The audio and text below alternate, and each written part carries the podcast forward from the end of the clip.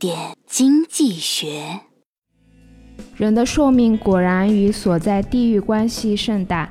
就说今天早上做煎饼果子的师傅，四十多岁了，看上去还很健康。就他这手艺，要搁在天津早被做晕了。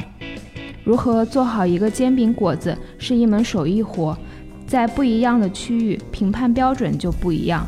每一个群众都是美食的审判家。投资其实更讲究外部环境的重要性。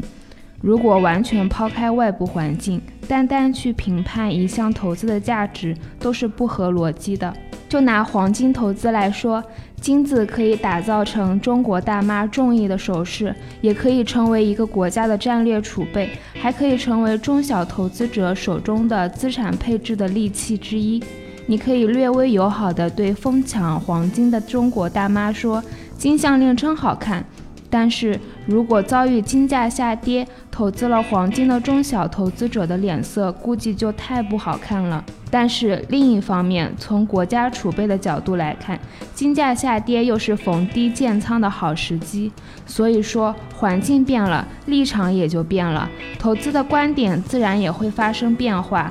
不过，不管是煎饼果子还是投资布局，时间久了，手艺自然娴熟了。